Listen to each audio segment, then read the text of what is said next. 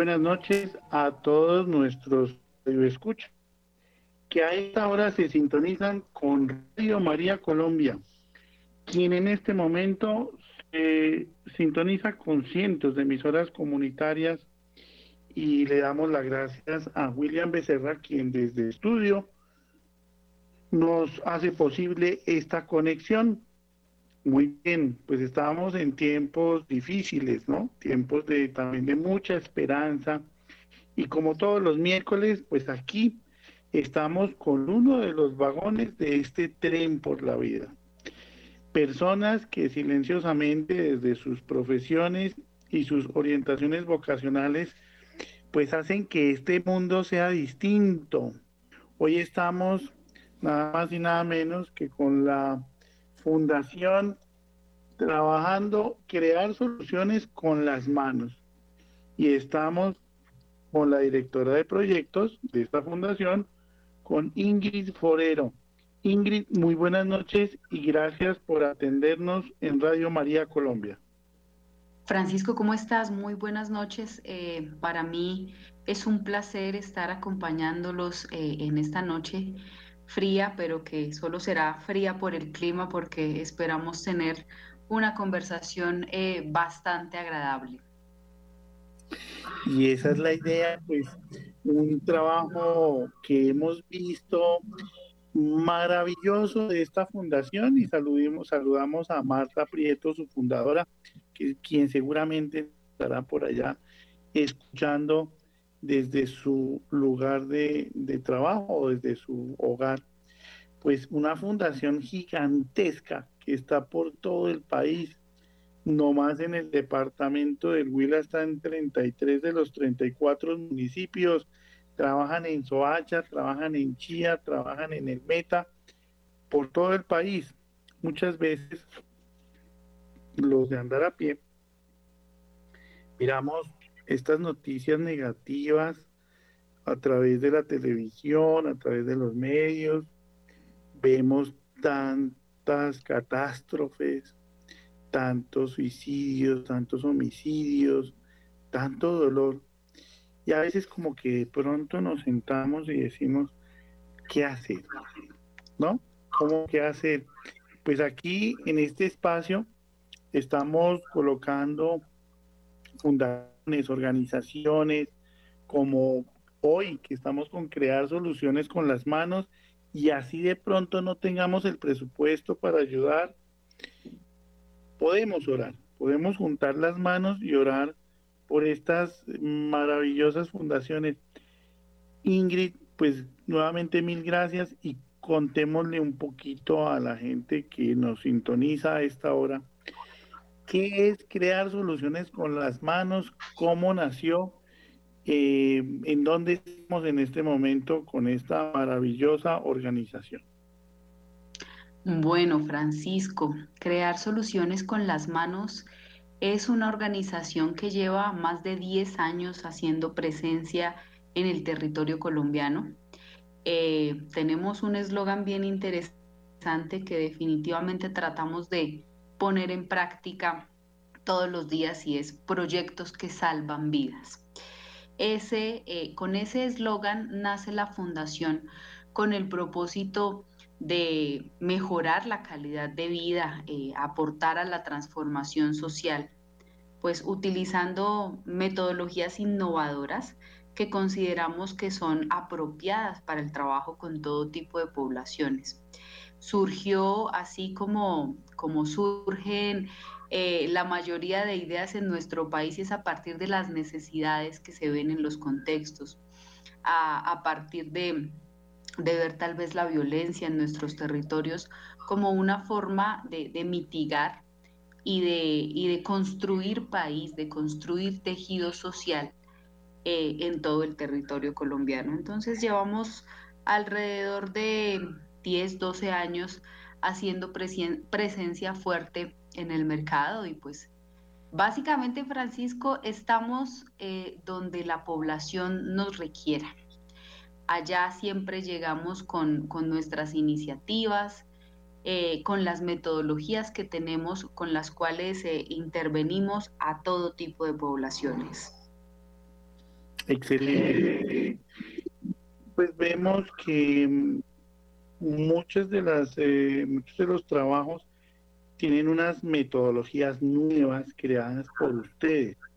Mm, contémosle un poquito a la gente qué es con manos, mentes a la obra. ¿Qué es, eh, qué es esta metodología innovadora? Mira, claro que sí. Para este caso, eh, la fundación cuenta con su propio registro de marca, cuenta con su metodología registrada, es propiedad exclusiva de la fundación, está registrada ante el Ministerio del Interior. Nuestra metodología se denomina con manos, mentes a la obra. Es una metodología propia que se creó eh, para dar eh, soluciones pues, a las necesidades que se presentan en las comunidades y se hace uso de la neuropedagogía, la lúdica, eh, el uso de las tecnologías informáticas y de la comunicación y básicamente hacemos uso de los recursos con los que cuenta la gente del común. Estamos convencidos que a través de la lúdica podemos llegar mucho más fácilmente a las comunidades. Y mira, Francisco, que los seres humanos, eh, y, ocurre mucho cuando, cuando se es niño, que se emplea el juego para aprender. Básicamente nosotros no dejamos de hacerlo con toda la población con la que trabajamos, con niños, niñas, con adultos. Empleamos la lúdica y el juego para, para dar soluciones a, las problemáticas y para aprender un sinnúmero de habilidades que necesitamos fortalecer los seres humanos. Entonces, a partir de esta metodología, pues tenemos la facilidad de trabajar eh, con todas las poblaciones en el país. Hermoso. Y yo creo que Marta debió haber tenido como una iluminación para poder haber eh, creado esta mm, fundación con todos los apoyos que han tenido, porque es que esto es un, esto es, en el mejor sentido de la palabra, es un monstruo de fundación, esto es grandísimo. Pues miren ustedes que mm, eh, en su hacha me, me encantó el tema de la educación emocional, el programa de formación de formadores, para aquellos que nos están escuchando, pues pudiéramos orar por estos líderes, ¿no? Eh, para que sean líderes. O sea, yo entiendo que eh, vamos a, entrar en materia, a hablar un poquito de ese desarrollo de competencias emocionales, ¿no? Como desde la fundación eh, se, hace, un mira que hace ocho días aquí hablábamos del tema de reparación, de restauración y yo veo que con esta creación de agentes de cambio, desarrollo de competencias emocionales, lo que está haciendo la fundación sin lugar a dudas es una restauración del tejido social. ¿Cómo es eso de desarrollo de competencias emocionales? Claro, Francisco, mira, em, quiero contarte que ya hace algunos años eh, la fundación es líder en en el desarrollo de competencias emocionales. Entonces, bajo este paradigma de competencias emocionales enmarcamos absolutamente y transversalizamos todos los proyectos de la fundación. Hay que empezar por, por contarte un poco de, nuestra experiencia, pues eh, trabajamos con distintas poblaciones vulnerables, entonces hemos tenido acceso al trabajo con adultos mayores, con discapacidad en este momento somos eh, los operadores del programa de discapacidad en Chía, con Dinamarca. Trabajamos con población rural, con población víctima del conflicto armado. Hicimos un trabajo bien importante en el Huila con esta población. Trabajamos con niños, niñas y adolescentes y con juventud. Eh, un trabajo muy fuerte que venimos desarrollando con niños, niñas y adolescentes y un poco para empezar a hablarte de, este modelo eh, bajo el cual trabajamos, que es el desarrollo de competencias emocionales. Tú dirás, bueno, Ingrid, ¿y por qué? O sea, ¿por qué esto es importante? Mira, pues resulta que hasta hace muy poco tiempo y a raíz de muchas eh, situaciones eh, de salud mental que vienen ocurriendo en los últimos años a partir de la pandemia, a partir de los cambios en la tecnología, bueno, todas estas situaciones globales que tenemos, pues resulta que yo, ahí sí yo te devuelvo la pregunta, Francisco, tal vez cuando tú eras niño, cuando estabas en el colegio, alguien te hablaron de la alguien te habló de la conciencia emocional, alguien Francisco te preguntó, Francisco, hoy cómo te sientes? Hoy lunes que llegaste a estudiar, ¿cómo te sientes? Hoy desayunaste, Francisco? Hoy tu mamá te dijo que te quería mucho antes de salir de la casa.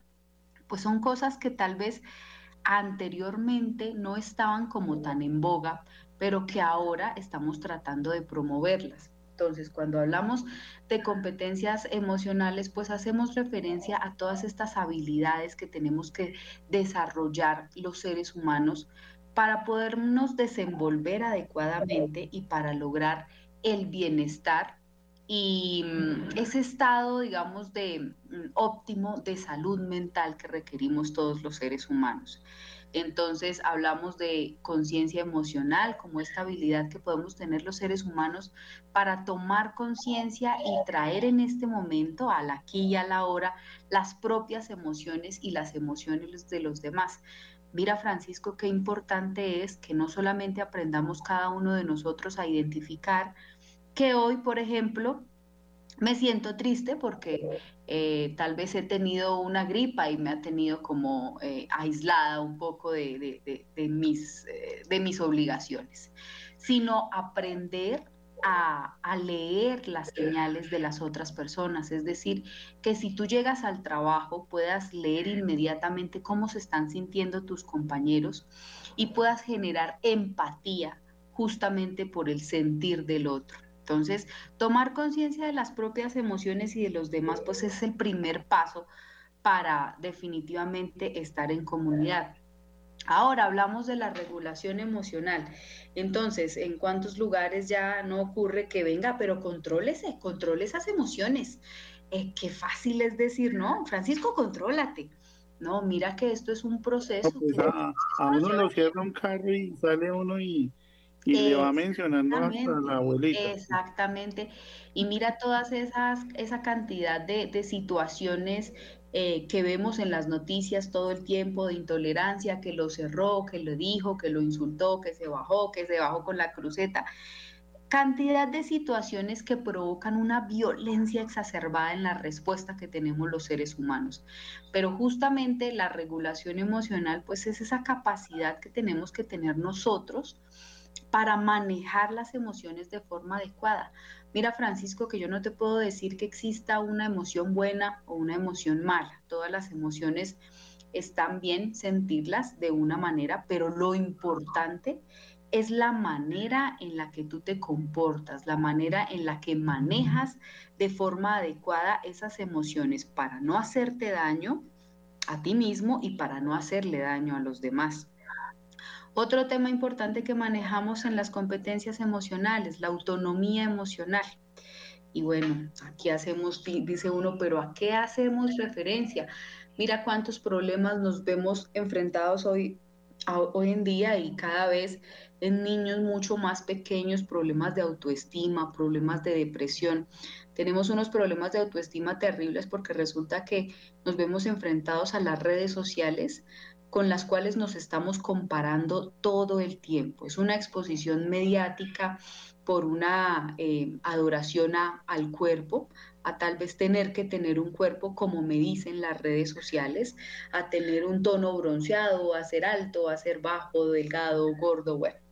El, el patrón que deseamos seguir y siempre estamos en esa búsqueda de, de parecernos a, no de construir nuestra propia identidad, sino desafortunadamente de parecernos. Entonces, este, eh, y, cuando nos referimos a la autonomía emocional, hablamos del conjunto pues de las características y elementos relacionados con todo lo que tiene que ver con la autogestión personal, la autoestima, el autoconcepto, la autoimagen, todas estas aspectos que yo como ser humano tengo que estar o tengo que fortalecer en mí, también como como se dice vulgarmente, para tener criterio y personalidad, ¿cierto? Y bueno, hablamos también de, de la importancia de la competencia social.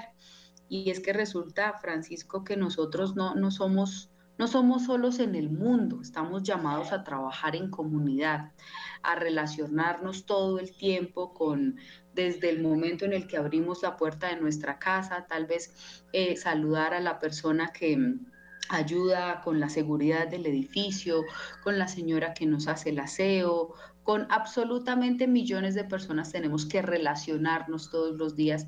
Y mira cuántos problemas ahora también se ven porque no me sé relacionar, no me pueden decir nada porque me enojo o, definitivamente no encajo en la comunidad, no, no, no sé trabajar en equipo, no me sé comunicar. Entonces, las competencias sociales lo que buscamos es mantener pues buenas relaciones con otras personas y para eso hay que trabajar pasito a pasito. Y ya finalmente trabajamos en competencias emocionales, todo lo que tiene que ver con estas competencias para la vida y el bienestar, que son estos comportamientos que Francisco tiene que adoptar, que Ingrid tiene que adoptar como ciudadana, como habitante de Bogotá, como habitante de Colombia, y que me van a ayudar a vivir en armonía eh, con el resto de seres humanos y a vivir eh, en sociedad. Comportamientos obviamente responsables pues para, para asumir los desafíos de la vida diaria. Entonces, Francisco, te cuento que esto de las competencias emocionales lo trabajamos transversal con todas las poblaciones. Yo no te puedo decir que, ah, no, esto es importante trabajarlo con chicos que tienen más de 12 años.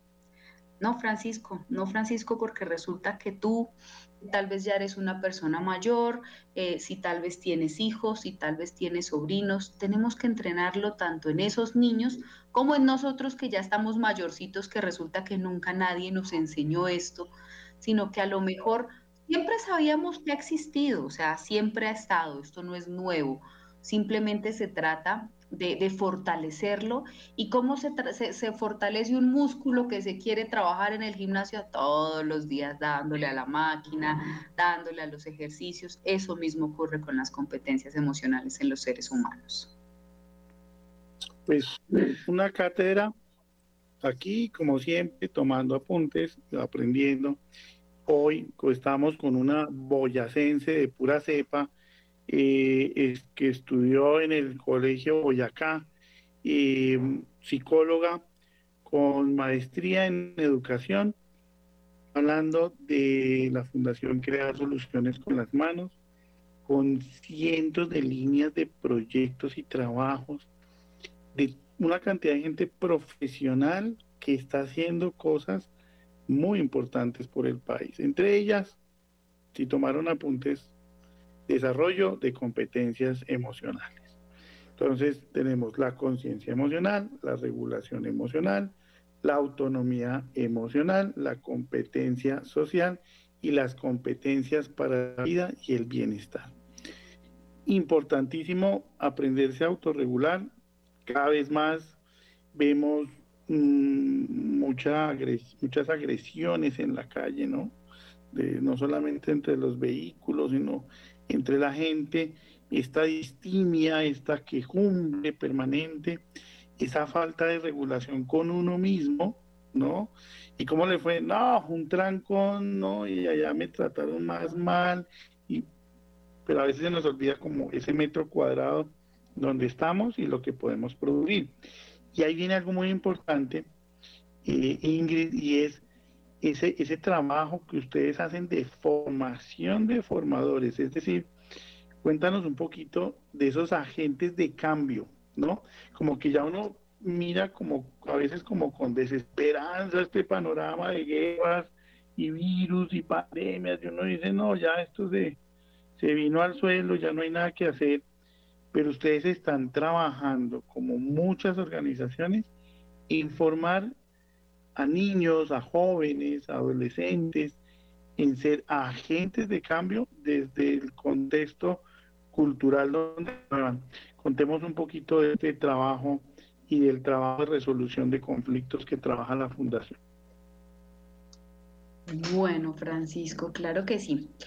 Te cuento que eh, pues estamos convencidos que el trabajo y más cuando lo hacemos a través de las instituciones educativas no se puede quedar únicamente en llegar y trabajar un ratico con los estudiantes y salir. La Fundación Crear Soluciones con las Manos se preocupa por dejar capacidad instalada. ¿Eso qué significa? Que lo que tratamos al máximo y, y garantizamos es que cuando crear soluciones con las manos ya no esté en ese contexto porque pues hay relevos generacionales y demás, pues las mismas comunidades sigan dándole soluciones a las problemáticas que tienen. ¿Esto cómo lo hacemos en las instituciones educativas? A través de la formación de los maestros, a través de la formación eh, constante y complementaria del talento humano que está a cargo de nuestros estudiantes. Los maestros que son, tienen esta, esta eh, figura o que cubren un rol tan importante para toda la sociedad y que definitivamente tenemos que reconocer porque finalmente ellos son los que están llamados y están eh, día a día con nuestros hijos, educándolos y ayudándolos a trascender y a ser mejores seres humanos. Entonces te cuento que hacemos un proceso de formación de formadores con los docentes, Francisco, pero entonces lo hacemos en dos líneas. Ese docente también es ser humano, también es papá, también es mamá, es esposo, es hijo, y tiene problemas, como absolutamente todos los seres humanos. Tiene un universo en su cabeza que primero tiene que tratar. Entonces, primero tratamos de brindar esos, esos espacios para el crecimiento personal del docente. Y ya, una vez nos hemos encargado de, tener eh, la atención, digamos, del docente, porque hay, hay ciertas necesidades básicas eh, de bienestar que para el docente están cubiertas, pues entonces también nos encargamos de darle herramientas para que el docente pueda continuar la aplicación de la educación emocional en el aula para que desarrolle competencias emocionales con sus estudiantes. Pero insisto, pues primero necesitamos garantizar que el docente mentalmente, que su salud mental esté, esté bien, porque pues, insisto, son seres humanos y, y, se enfrentan a una cantidad de situaciones, no solamente en su contexto laboral, sino en su vida personal, que hacen que estos retos de salud mental a veces, Dios mío, les dé les de lidia, pero definitivamente son personas completamente capaces eh, que se capacitan todo el tiempo para ser mejores personas ellos y para ayudarles a sus estudiantes a, ser mejores personas. Mira que es que todo el tema de competencias emocionales, pues mm, digamos que eh, a nivel nacional, no es que se tenga un currículo de que esto sea lo que se tiene que dictar para primero, para segundo, para octavo. No, mira que el tema de competencias emocionales, eh, pues la fundación también viene siendo líder en el trabajo porque justamente atiende las, las situaciones que la educación tradicional no atiende comúnmente, pues porque están ocupados en, en formar para muchísimas cosas y, en enseñarle diferentes eh, aspectos a los estudiantes, pues para que puedan desarrollarse en su vida profesional. Entonces, trabajamos con el docente y mira que también hacemos un trabajo muy cercano con las familias. Entonces, es un trabajo sistémico en el que el estudiante, que inicialmente era la personita que era nuestro objeto, eh, nuestro objetivo, pues se trabaja con sus maestros, se trabaja con sus compañeros y muchas veces, en la mayoría de los casos, también tratamos de llegar a su familia, pues porque estamos convencidos de que es un trabajo que se hace de forma integral y que tiene que hacerse en todas las esferas, ¿no? Eh, y la familia, pues sin duda alguna, es, es un aspecto supremamente importante para el desarrollo de todos los seres humanos. La familia es el primer espacio en el que aprendemos a socializar, eh, nos dan algunas herramientas pues para defendernos en la vida, entonces también formamos a las familias en competencias emocionales.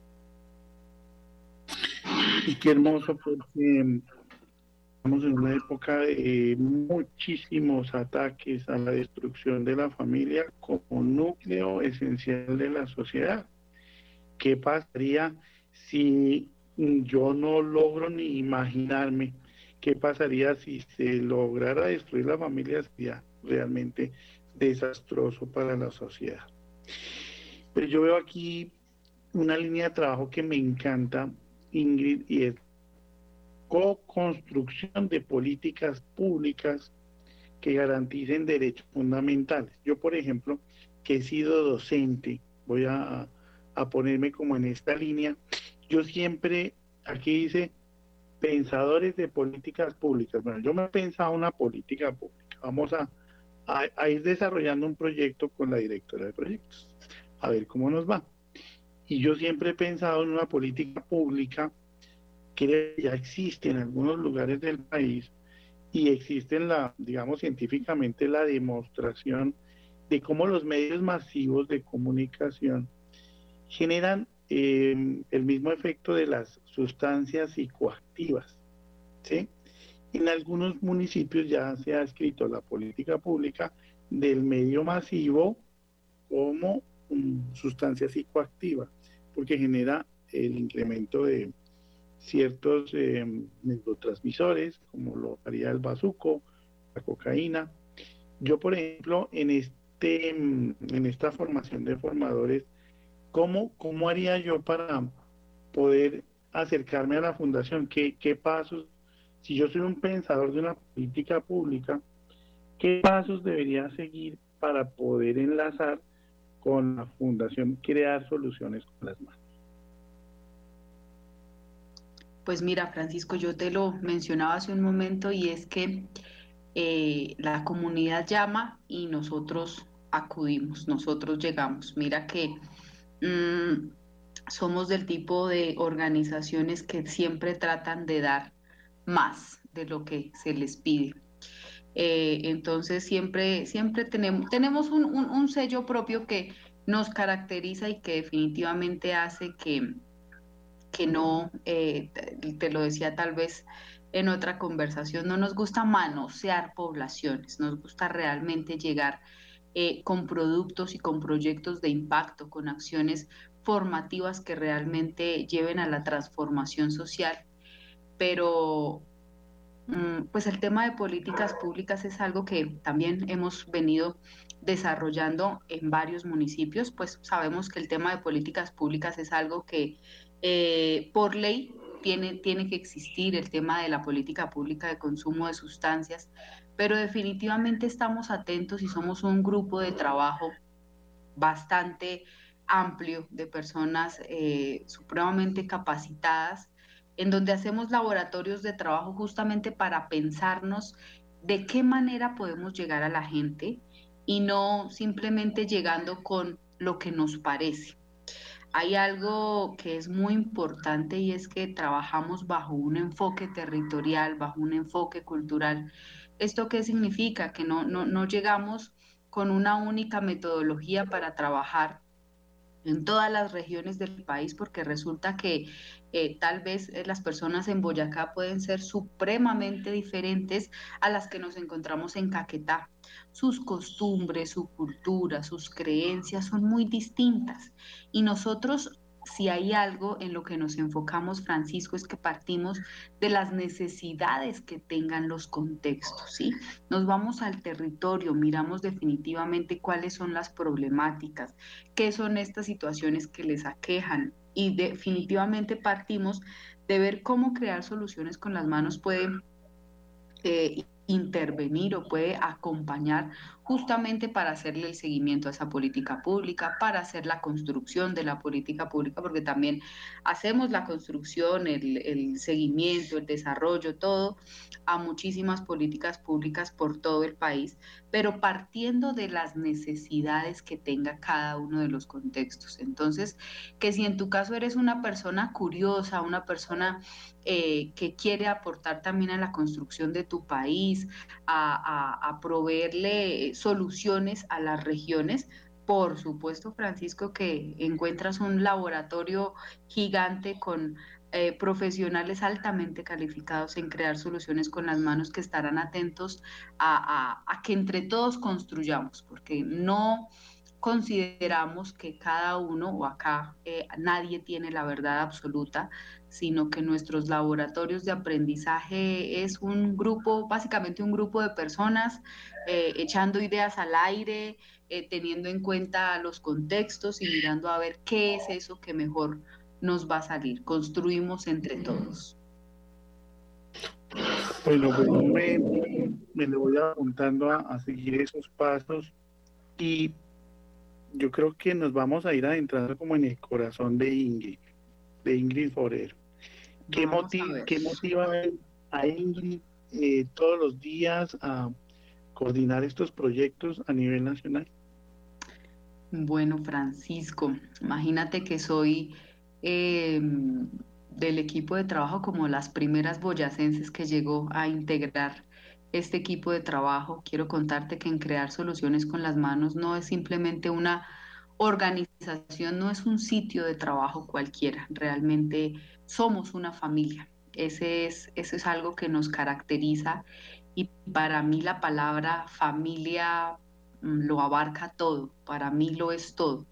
Y creo que desde que era muy niña, eh, la familia fue mi más grande motivación para cumplir mis sueños, para llegar a donde siempre quise llegar. Mira que yo era muy pequeña, vivía en Tunja. Tunja es una ciudad eh, que a pesar de que sea una, la ciudad eh, capital, capital de departamento, sigue siendo realmente una ciudad muy pequeña.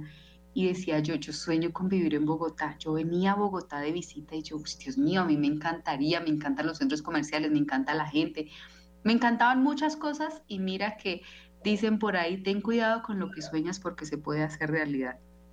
En mi caso es definitivo que, que, viene sucediendo y es que hay cosas con las que pensaba cuando era niña, con las que soñaba y que poquito a poquito Dios en su sabiduría me lo ha sabido eh, presentar, mostrar, me ha acompañado en el camino y aunque muchas veces Uf, la fe, uno desfallece, uno siente que es, es complicado seguir, pues me motiva el hecho de saber que trabajamos con el corazón, que en crear soluciones con las manos no somos un equipo de trabajo cualquiera, somos realmente una familia en la que todos nos preocupamos por el bienestar de absolutamente todos. Imagínate que si trabajamos para el bienestar de los seres humanos, pues cómo no vamos a interesarnos por el bienestar de nuestros colaboradores, de nuestros profesionales. Desde las cabezas de la fundación son dos seres humanos en todo el sentido de la palabra. Eh, son mamás, son, son mujeres que se preocupan por cada uno de nosotros y pues definitivamente es algo que asimismo replico yo con el resto de los profesionales y es preocuparnos eh, por, por cómo nos sentimos, por cómo estamos. Entonces, si me preguntas ¿Qué me motiva? Pues me motiva mi familia definitivamente, me motiva el hecho y siempre me motivó el hecho de salir adelante, de tener unas mejores condiciones de vida, pero salir adelante haciendo lo que me apasiona, que desde niña sin duda alguna eh, fue ayudar, ayudar a transformar vidas, tocar corazones. Y mira que si Mm, logro que una personita cambie su vida, si logro ver cambios en, una familia, en un niño que tal vez estaba desmotivado, no encontraba esperanza y ahora tiene un proyecto de vida, ya, listo, mira, ya es completamente suficiente para mí y, y puedo decir que definitivamente el trabajo que hice en el día y, y este día que me levanté para seguir adelante, pues valió totalmente la plena. Entonces, pues los sueños se cumplen. Una niña eh, de, ciudad pequeña con muchísimos sueños por cumplir, por comerse el mundo, por ayudar y, mira que lo, lo estoy logrando. Trabajo todos los días para que entre todos construyamos un mundo más amable eh, para todos. Se, se siente en en el discurso que manejas esa paz y esa tranquilidad. Pues un saludito muy especial a toda la gente de Tunja, a la gente de Boyacá, que los queremos mucho, gente trabajadora, la, la Universidad de Santo Tomás, al Colegio Boyacá. Bueno, se me va la, la, de, Santo Domingo, Santa Clara, eh, bueno, a todos un saludo muy especial. Que ya hoy en día ya existe la posibilidad de que nos perdamos en Tunja, ¿no? Porque Tunja ha crecido un poquito y esa circunvalar que conecta hacia Cómbita, pues es tremenda nuestra ciudad muy fría, pero llena de, calor humano. A todos los tunjanos y a todos los boyacenses, un saludito muy especial. ¿Cuál es el proyecto soñado de una directora de proyectos como Iki Forero? Francisco me hace preguntas, Dios mío, muy complicadas. Y mi proyecto soñado, mira que básicamente es este, no, es que son todos, son todos porque para mí, eh, bueno, yo te cuento que no tengo hijos, no tengo hijos humanos, pero hablemos de que los proyectos en cierta medida son mis hijos, ¿cierto? Y ahí sí, tal cual lo voy a decir como cuando uno le pregunta a la mamá que cuál es su hijo preferido. Eh, y la mamá, no, para mí todos son iguales, yo a todos los quiero por igual. A mí me pasa eso con los proyectos en la fundación. Eh, no, no me caso con alguno, no tengo especial predilección por algún proyecto, sino que justamente como estoy convencida que con todos estamos aportando mm, a, los proyectos de vida de los niños, de las niñas, de los adolescentes, a, construir un proyecto en conjunto en las familias, pues mi proyecto soñado es, son todos, son, son realmente todos los, los hijos que tiene la fundación, tampoco es que sean mis hijos, vuelvo y digo que detrás de todo lo que hacemos hay un equipo, un talento humano gigante, pensando en cada una de las estrategias y entregando lo mejor de cada uno, pero mi proyecto soñado es es básicamente que podamos tener los recursos para llegar a todas las personas que nos necesitan. Nosotros hacemos cosas supremamente interesantes. Mira que no, no te he hablado justamente de, del desarrollo del material didáctico y pedagógico que realiza la Fundación y es que justamente en aras de, de buscar los recursos didácticos para, para tocar la gente, para, para hacerlo más, eh, para hacer algo diferencial, para hacer algo más aterrizado. Nosotros desarrollamos material de trabajo como guías para los niños, guías para los eh, para los docentes, cartillas de educación emocional, eh, juegos, juegos para el desarrollo de competencias emocionales. Entonces, pues básicamente mi proyecto soñado es poder llegar a los lugares más recónditos de este país. Boyacá sería eh, para mí una utopía que pudiésemos llegar a tanto territorio en la ruralidad en el que pues no hay tantas posibilidades tal vez para los niños y niñas en educación. Entonces, sin duda alguna, esa sería eh, mi, mi sueño, mi meta, llegar a los lugares más recónditos de nuestro país. Bueno, estamos hablando con Ingrid Forero, una boyacense de pura cepa, que es coordinadora de proyectos de una maravillosa fundación que es creando o crear soluciones con las manos, con cientos de líneas de trabajo en Soacha, trabaja en el tema de educación emocional. Tuve la oportunidad de conocer el trabajo que se realiza en Chía con la, una de las directoras de la fundación, con Marta, a quien saludamos nuevamente, y una de las coordinadoras, con Angélica, la coordinadora, perdón, de, la, de la sede de Chía. Y nos habla mucho de este desarrollo de competencias de agentes de cambio.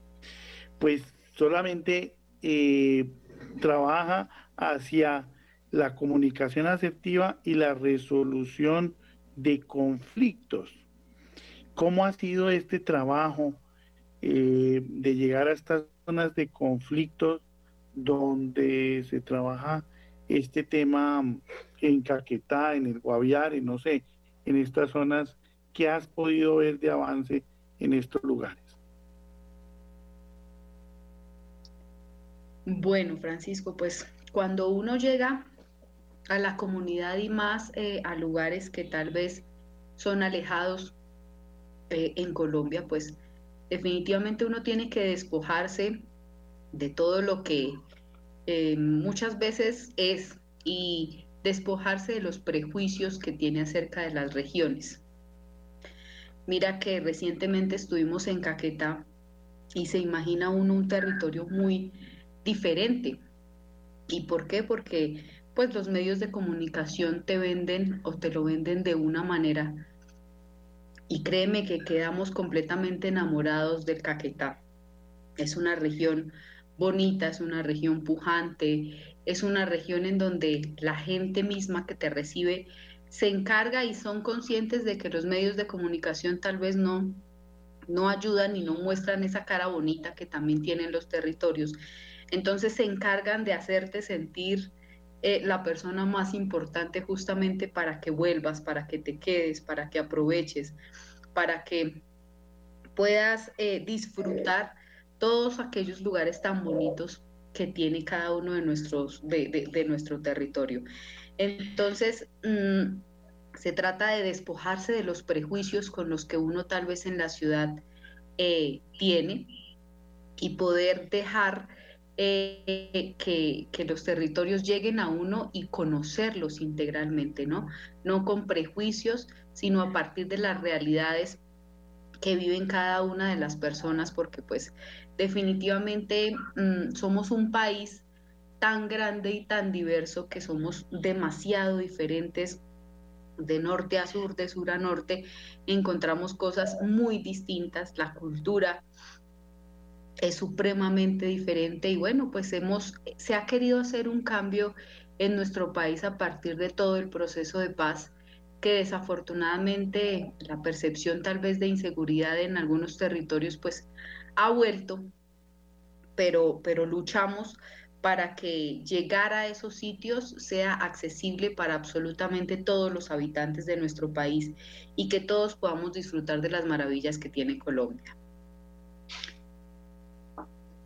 Qué belleza, pues es, el, es la conversación construyendo tejido social desde las familias con Ingrid Forero, directora de proyectos de la Fundación Crear Soluciones con las manos. Pues ya se nos va acabando el tiempo, se nos va agotando, pero miren qué bonito, eh, Ingrid y todos los que nos están escuchando, eh, aquí en el Tren por la Vida, en este espacio donde nos hemos aliado maravillosamente con el Padre Germán Acosta, por quien siempre les pido muchísima oración, como quien está capitaneando junto con la Virgen María este barco. María, está este tren por la vida, de 170 organizaciones unidos, 170 organizaciones trabajando unidos por la vida, el tren por la vida. Ustedes se imaginan, ustedes se imaginan si trabajáramos juntos, todos los que queremos un país mejor, pues está pasando.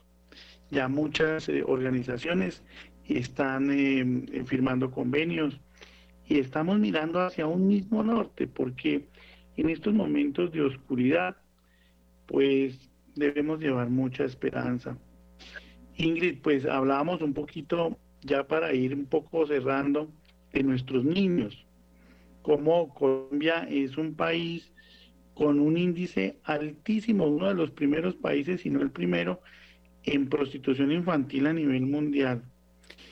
Eh, ¿Cómo, ¿Cómo se ha pensado este tema donde en algunos lugares hemos visto containers llenos de niños que se envían a otros países, esta prostitución infantil en el Chocó, la ruta del turismo sexual en em, Anapoima, en Melgar, en Girardot, según eh, cifras de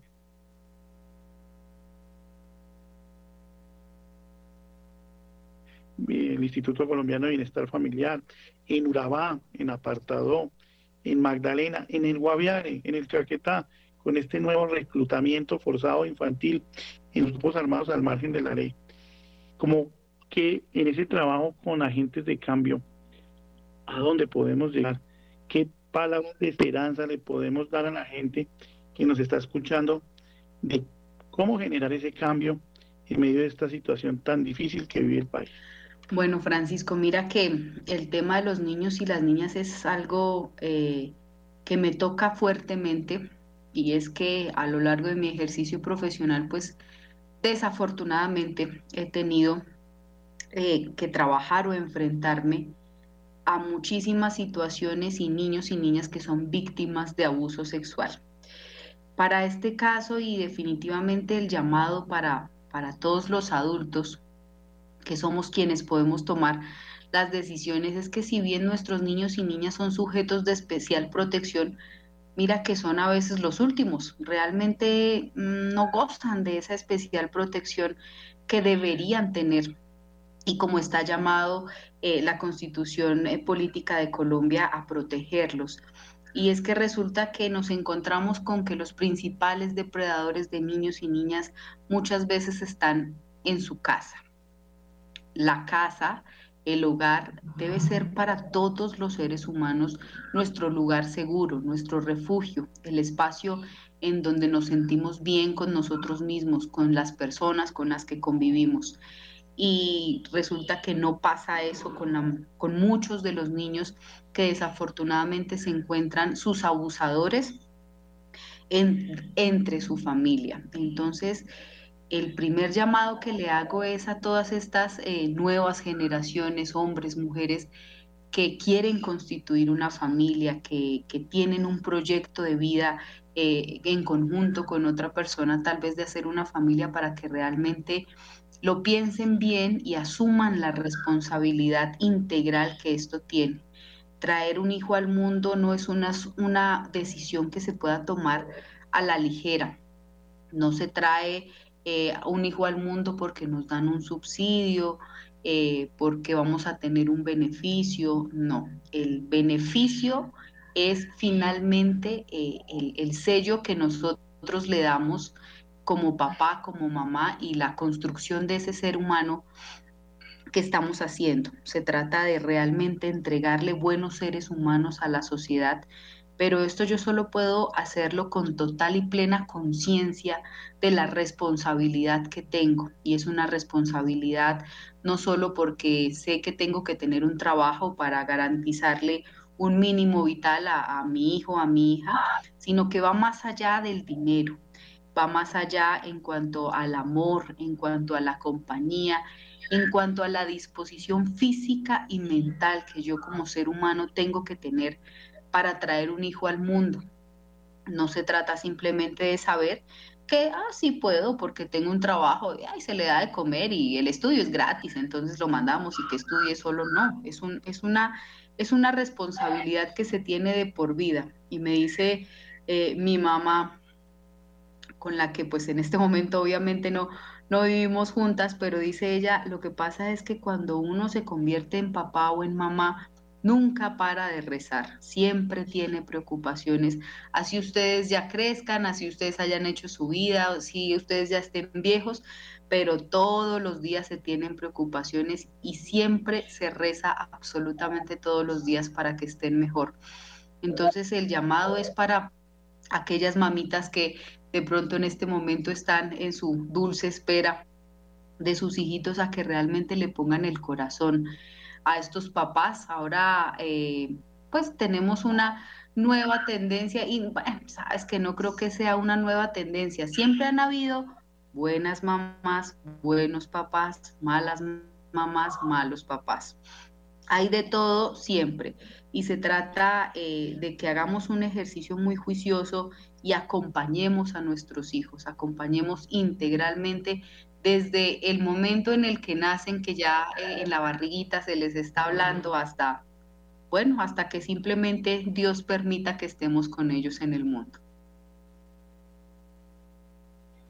Pues es una voz de esperanza, un saludo muy especial a todos los tunjanos, especialmente a los devotos de Nuestra Señora del Topo, que si no estoy mal se celebran por ahí entre el 5 o 6 de junio, recordando a Nuestra Señora del Milagro en España, ¿no? En España, allá en Ágreda, que también se celebra más o menos el 5 o 6 de junio. Pues ahí como un dato anecdótico, eh, Allá en Ágreda hay un cuerpo incorrupto, le cuento a Ingrid y les cuento a ustedes que nos están escuchando, de una muy santa que se llamaba Santa Sor María Jesús de Ágreda. Creo que no fue canonizada, pero ahí está el cuerpo en un ataúd de cristal, como en un cuento, pareciera un cuento de hadas, pero es la vida de nuestros santos. Y ahí al lado queda el Monte Moncayo, donde a la vera del Moncayo, en la noche anterior, todas estas personas de estas villas, de estas veredas, caminan toda la noche para llegar allí, a Ágreda, en donde a las seis de la mañana se realiza una Eucaristía allá Nuestra Señora del Milagro. a unas 15 cuadras queda el monasterio de la Santa del Monte Moncayo, Sor María de Jesús de Ágreda. El, es el em, monte más alto de la cumbre ibérica, ¿no? Como con 5.300 metros allá el Monte Moncayo. Un saludo a la gente que también nos sintoniza en España, que nos han escrito. Les enviamos un saludo muy especial. Pues Ingrid, hemos eh, hablado de todas estas poblaciones en condición de vulnerabilidad en distintas eh, partes del país. Nomás decíamos, como abrimos el programa en el Huila, trabajan ustedes en 33 de los 34 municipios. Eh, el trabajo que hacen en Chía es espectacular. Pues un saludo muy especial a todos los miembros, funcionarios, profesores de esta fundación. Les enviamos un saludo muy especial y a todos ustedes los que nos escuchan, pues oremos y apoyemos, no solamente a en, oración, sino también de alguna forma material. También Radio María necesita de la ayuda de todos ustedes que nos escuchan. Eh, Ingrid, un mensaje como para cerrar, para todos los que nos escuchan, un mensaje que tú siempre hayas querido dar o que siempre le dices de pronto a los papás de estos chicos en esa sanación familiar. ¿Qué podemos decirle a todos los que nos están escuchando en este momento por Radio María Colombia. Bueno, Francisco, pues em, sin duda agradecerte por este espacio, este espacio en el que sé que confluyen diferentes organizaciones en torno a promover la vida, que es lo que nos interesa. Eh, estamos llamados a ayudar y, ese es mi mensaje. Eh, siempre que podamos ayudar de alguna manera, pues tenemos que hacerlo porque mm, no sabemos también las necesidades que la persona que está al lado de nosotros en el transporte público, la que va caminando, la que simplemente no nos saludó, eh, eh, las necesidades por las cuales está pasando. Eh, los seres humanos, cada uno, somos un universo completamente gigante y, estamos llamados a ser un poquito más empáticos, a ponernos un poco más en los zapatos del otro. Entonces, eh, el mensaje para todos en esta noche es, pues, definitivamente uno, sonará cliché, pero siempre es importante luchar por los sueños, siempre es importante creer, siempre es importante tener fe en que las cosas pueden ir y van a estar mejor en que por favor tendamos la mano cada vez que lo podamos hacer, ayudando de cualquier manera, porque a veces hasta una sonrisa o simplemente escuchar, eh, con escuchar ya estamos ayudando de muchísimas maneras a las personas que nos rodean. Agradecerte eh, por este espacio. Es importante, lo mencionabas hace un momento, el trabajo en red.